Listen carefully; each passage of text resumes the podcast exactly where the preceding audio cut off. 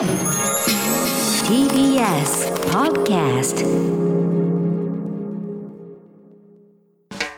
発信型ニュースプロジェクト。荻上チキ。セッション。ネット上での有害情報への対策強化、爆発物製造、殺人なども削除依頼の対象に。警察庁はインターネット上で犯罪を誘発する恐れのある有害情報への対策を強化するため、通報受付サイトやサイト管理者らへの削除依頼をしている対象に3月から爆発物、銃器の製造、殺人などを追加すると決めました。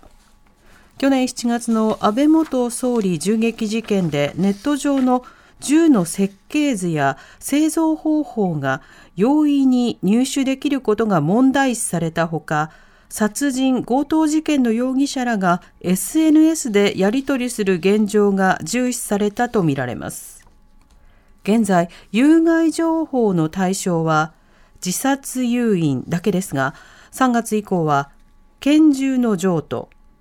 臓器人身売買、硫化水素ガスの製造、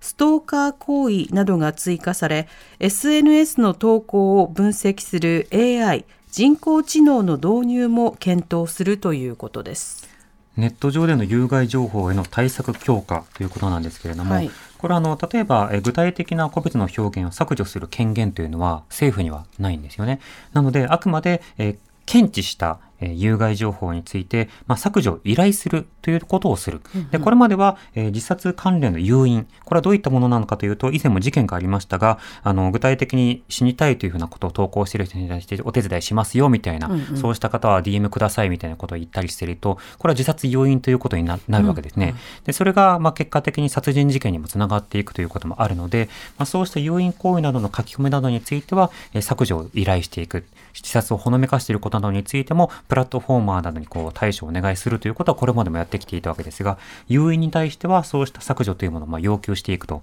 いうことをしてきたわけですね。で、ところが最近そのインターネット上を使って、まあ、様々な犯罪関連の情報を得ることによって準備に使うこともできるようになったし、また具体的なネットワークを築くということもさらにできるようになったりしたわけです。あの先日もね、例えば特殊詐欺についてのルポ、この番組でも取り扱いましたが、え様々な隠語、例えば叩きとか逃げとかかけ子とか、えそれから運びとか、いろんなワードを駆使して運びやってくれる人を探しますとか、あの、お前は叩きをやれとか、まあ、そうしたようなことでこう誘引しながら、らえー、手法を共有し、そしてターゲットを見つけて犯行に及ぶというようなことの一つの道具としてインターネットが使われてしまうところがあるわけですね。ところがそうしたような書き込み、え具体的な犯行予告ということになれば、様々な、え刑法上で裁くことは可能だったりするんですが、ある種の、ま誘いだったり、手口だったり、あるいは情報交換だったり、隠語だったり、ほのめかしだったり、そうしたものとかだと今の法律では対処できないものというのはあるし、対処してはならない範囲というのは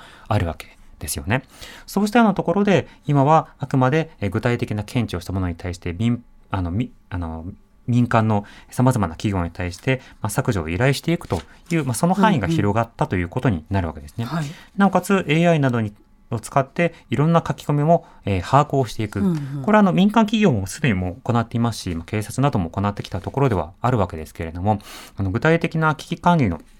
ために情報収集をすることによって対処を検討するということは重要となるわけです。ただ、えっと、ここから先の課題というのは、一つは、えっと、どういったところにまでその対象を広げていくのか。これはあの社会的な合意というものが必要になりますね。当然そのネット上に投稿した段階で誰にも見られる。それは国家権力にも見られるし、隣の人にも見られるし、会社の人にも見られるという、そういった可能性があってネットには投稿するわけですけれども、その情報収集をした国家権力というものが、どの情報収集して何までをするのか。ここが、えー、具体的なその社会的な合意というものが必要な場面となってくるわけです。一方で、様々なその殺害とか爆発物の製造とか、そうした書き込みがそのまま温存されていると、それ自体が社会の危険性を増すというようなリスクも多くの人たちは懸念するわけですよね。はいはい、あるいは例えばストーカーの手口とか、うん、あるいは様々なその行為を代行しますようなというようなことを言っていたりすると、あの、被害者の方々が、ある意味、次から次へと生まれ続けるという状況を放置することにもなりかねないわけですね。なので、国家にもここまでやってほしい、積極的に対処してほしいっていう要望と、ちょっと国家にはやりすぎないでほしいっていう、この二つの両方の立場というのが皆さんの中にもあると思うんですよ。これ、もう、やれ派なのか、やらないで派なのかって単純なことじゃなくて、そうですよね、それぞれの中でも、ちょっと個人に対するストーカーとかを助長するような書き込みとかは規制してほしいけれども、あの、例えば誰しも彼氏も情報を集めることに対してはちょっと抵抗感があるかなみたいな、さてどうするかっていう葛藤があると思うんです。なので、えっと、具体的な対象を広げていくと同時に、具体的な法の処罰化にするためには当然立法な手続きが必要なんだけれども、今のところは具体的な行政のオペレーションの範囲内ということで、収集と、えー、通達、通達といいますか、えー、削除要請、この段階にとどまっているということはまず理解しておきましょう。はい、で、その上でこれがもし今後広がっていくということになった場合に、まあ、どんな立法が必要なのか。今ね、あのネット上でトラブルが本当に増えているし、ネット経由での様々な問題組織化とかっていうことも注目されているわけですよ。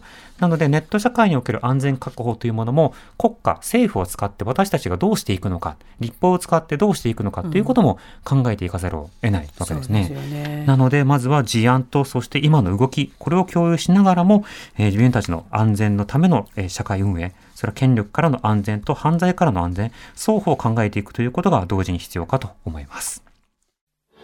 荻上チキ。